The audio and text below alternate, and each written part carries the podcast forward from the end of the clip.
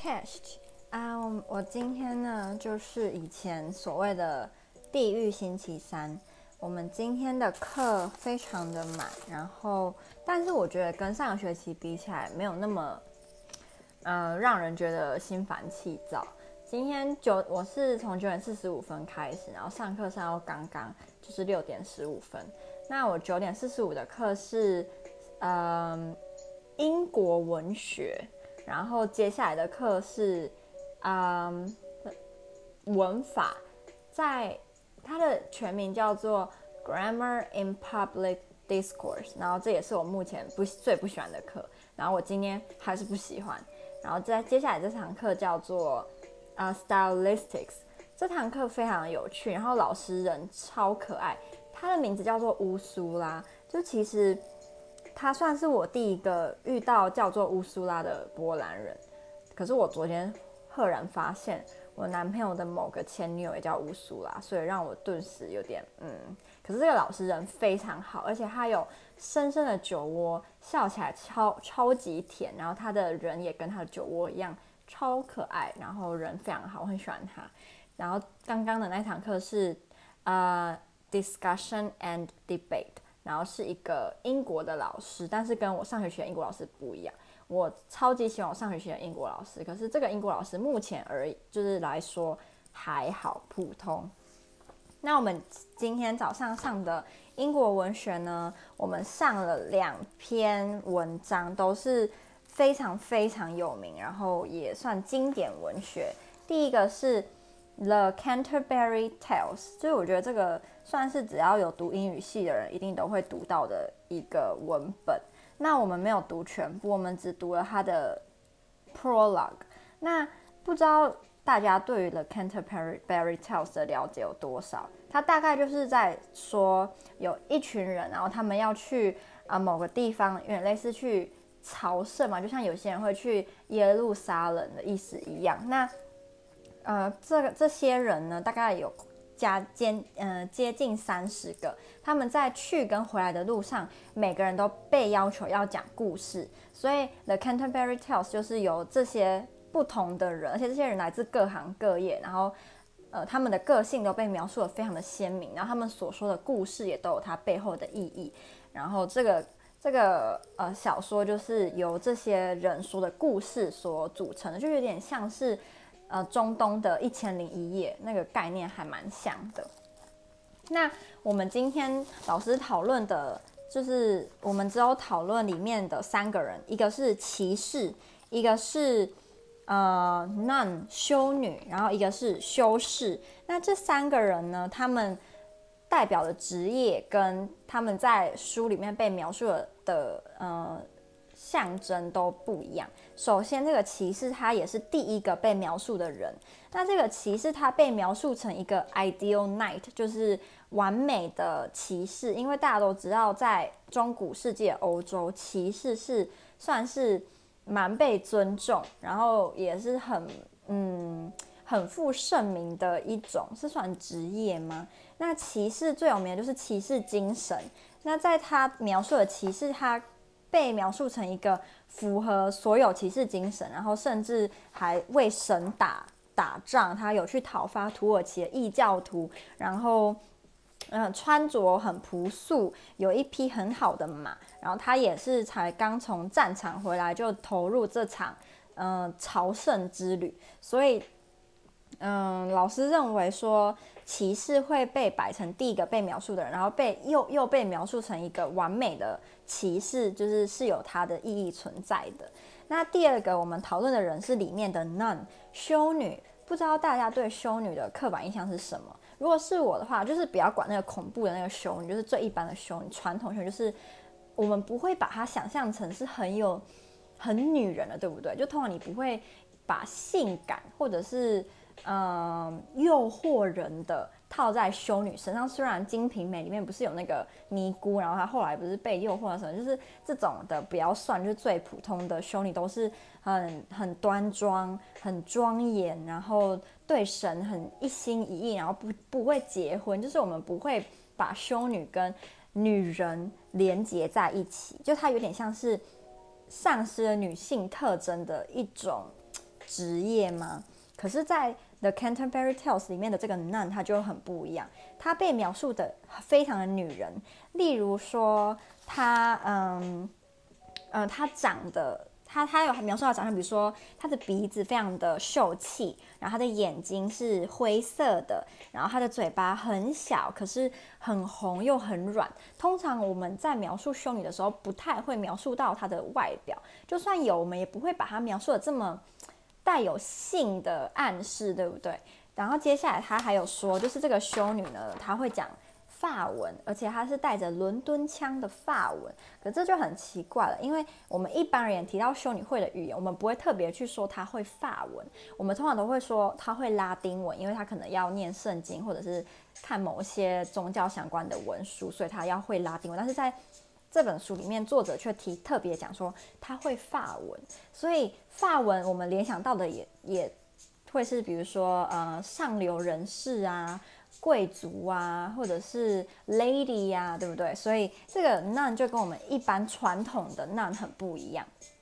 那第三个我们有讨论的是一个 monk，一个修士。那这个 monk 也跟我们传统中想象的修士很不一样。就在这个文本里面，他提到这个 monk，他非常喜欢打猎，然后他很喜欢就是。嗯，在不是教堂的地方发挥他男人的那一部分，例如他会很注重他的打扮，就算他很他是光头，然后很胖，可是他就是有特别提到说很爱打扮，然后衣服很华丽，然后他很爱吃烤鹅，所以这些爱打猎啊，然后呃爱花钱在衣服上面啊，然后爱吃烤鹅，也不是我们会对一般修士会联想到的形容，所以嗯。就是我们认为这个作者呢，他有可能是想要讽刺，或者是想要让我们对于传统修士或传统修女的形象，呃，有不一样的认知啊。我们要讨论第四个是，也算是 Canterbury Tale 里面最有名的角色，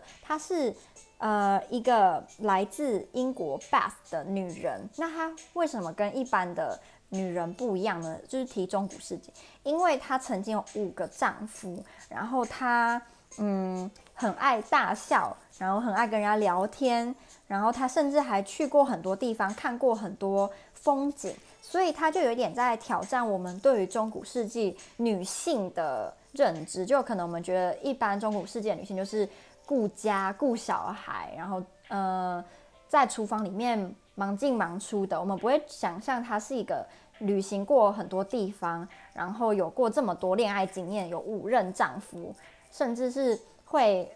不顾别人的嗯眼光大笑啊，或者是跟别人聊天聊得很大声。可是这个 Women from Bath 就跟我们想一一般想象的女性很不一样，呃，中古世纪的女性。所以老师就说，有些学者认为 The Canterbury Tales 里面的 Woman from Bath 是第一个小说里面的 feminist，她是第一个小说出现的女性主义者，这样。那第二个我们讨论的文本呢，也是非常的有名，叫做《Sir Gawain and the Green Knight》，高文爵士跟绿骑士吧。那这个故事我个人非常喜欢，然后我之前在台湾的时候，我们也有读过，只是没有像这次一样是读全部。我记得我在台湾好像只有读。比如说前跟尾，或者是就一点点，但我们是现在是读全部。我大概讲一下《Sir Gawain and the Green Knight》，它应该有中文，如果有兴趣也可以去找。它的故事是说，呃，在亚瑟 King Arthur 就是亚瑟王，他不是有很多骑士？那这个故事背景是 King Arthur 他在办一个宴会的时候，突然有一个 Green Knight，就是他全身都是绿色，连胡子都是绿色的人进来，然后就就问说有没有。呃，骑士敢把他的头砍下来。那如果你把他头砍下来之后呢，你就要在好像是明年的新年的时候要去找他，然后他会在一个 Green Chapel，然后你去找他的时候，换他把你的头砍下来，然后看有没有骑士敢接受这个挑战。结果没有人敢，然后那个 Green Knight 就开始笑说：“呃，你们其实也没有别人传说中这么厉害嘛，也不敢接受我的挑战啊。King Arthur 也没多强。”然后里面。这个高文爵士呢，他就站出来，他是呃 King Arthur 骑士里面最弱的一个，他自己说的，所以他就说，就算他死了也不足为奇，反正他比其他骑士还要呃没有那么强壮，没那么聪明，所以就让他来挑战。结果呢，他就真的去把 Green Knight 的头头砍下来了。结果 Green Knight 没有死，他反而就是扶，还把自己的头捡起来，然后骑马，然后就走了。然后大家就觉得天哪，这也太呃不可思议了吧？那后来就是 Sir Gawain 就真的踏上了这个旅程，就是在。以前中古世纪或文艺复兴时期的浪漫文学，很多都是有关骑士的。那骑士必备的元素就是要有一个冒险。那这个冒险当中，你会遇到很多困难，然后最后你会就是变变成一个更完美的骑士，或者是你会发现自己的不足等等。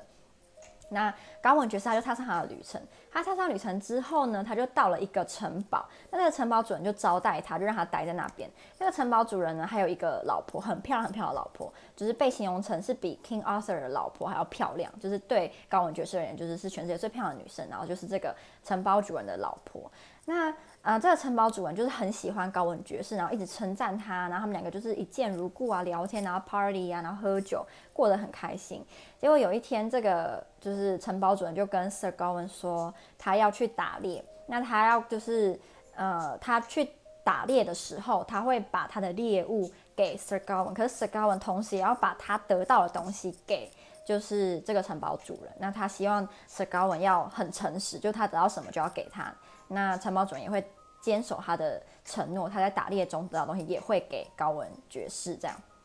结果呢，他去打猎三天，然后有三个晚上。那这三个晚上，他的老婆都跑来诱惑高文爵士，就是他会比如说跑到他的床边，然后就开始跟他聊天，然后开始说：“哎，你为什么就是不说你爱爱我啊，或者是怎么样啊？你为什么不亲我啊？”就是开始就诱惑他这样。那这三天，嗯的前两天。高文爵士都有亲他的老婆，这样，然后那个他也有如实的亲回去，就是把城堡主人，就是他有亲城堡主人，因为他得到一个亲吻，所以他就有亲他。那那个城堡主人也有把他打猎到的东西，第一天是一只鹿，第二天是一只野猪，第三天是一个狐狸。那这三个动物其实都有它它的象征。就是鹿呢，代表是害羞，代表的是胆怯，所以第一天高文爵士跟他老婆相处的时候，其实也是比较害羞、比较胆怯的。然后第二天的野猪就代表比较好战，然后呃有攻击性，所以第二天 Sir Gawain 他对城堡主人说，城堡主人老婆说的话也比较露骨，然后没有那么的礼貌，没有那么有绅士风度，所以其实在这个地方他就已经打破了骑士该有的骑士精神，就是永远都要很有礼貌。然后第三天呢是狐狸，那为什么会是狐狸呢？因为狐狸代表是狡猾。那第三天的时候，高文爵士他并没有诚实的把他得到的东西给城堡主人，就是第三天的时候，城堡主人的老婆给了高文爵士一个像类似法器嘛，就是让他可以刀枪不入的东西。然后他就跟他说：“你不要跟我老公说，我给你这个，就是这是我们的秘密。”然后他就说：“好。”所以第三天的时候，当城堡主人回来，他并没有把这个东西交出去，他只有就是亲他，因为他也有亲那个那个呃城堡主人老婆，所以他就亲他，可是他没有把那个法器交出去。结果后来他就踏上了去找。Green Knight 的旅程，没想到他发现就是这个 Green Knight 就是城堡主人，所以他就很惊讶。可是他还是就是必必须要把自己的头给他砍嘛，所以就把他的脖子伸出去，然后 Green Knight 就砍了他三次。那前两次都是假装的砍，就没有伤到他。可是第三次呢，就有。呃，他的脖子就有受伤，他就真的有有弄把他弄伤。嗯，那这个 Green Knight 也跟他解释了为什么。他说，其实他的老婆是他派去就是测试他的，测试他的骑士精神，类似那个意思。结果他并没有通过。可是他认为，嗯，他第三天没有诚实，然后反而把法器收起来，是因为他珍惜自己的生命，所以他认为是可以被他原谅的。所以他只有轻轻的伤了他，并没有真的把他杀死，是因为他觉得。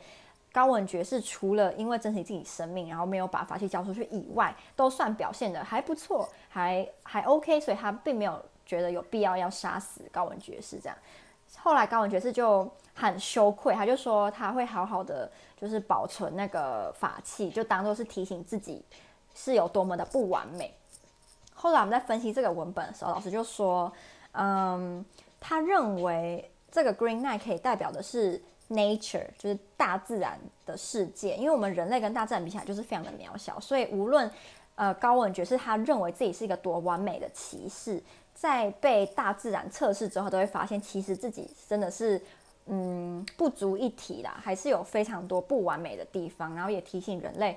不要太过自满，就是我们无论认为自己多么强大，都还是强大不过就是大自然，类似这个意思。但当然还有很多可以解释的地方，只是我们就先以最浅显易懂的方式，就是跟大家解释这样。嗯，我觉得还蛮有趣的。然后老师他也很喜欢我们一直发表自己的意见。虽然如果你答错，或者是你讲的不如他所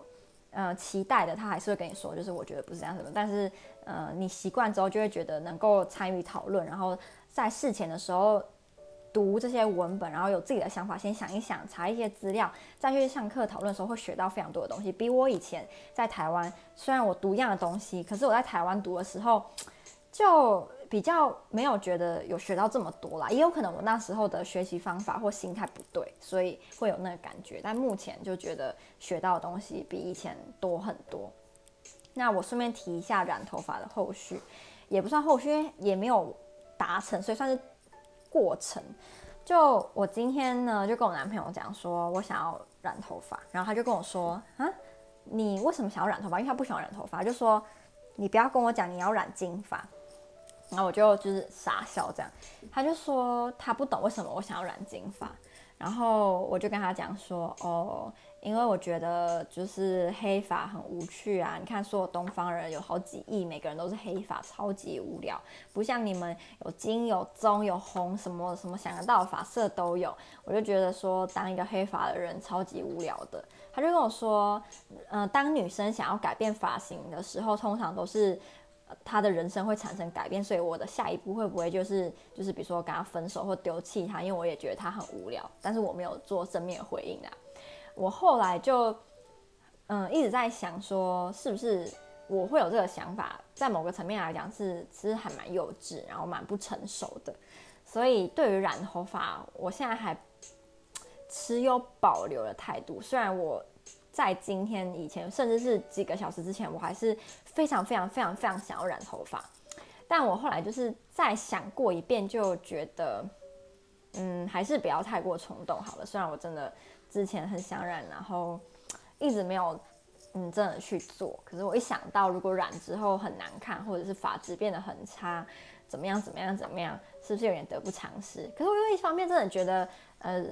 黑发真的很无聊哎，就看久了就觉得超级无趣的，嗯，不像外国人头发会有那种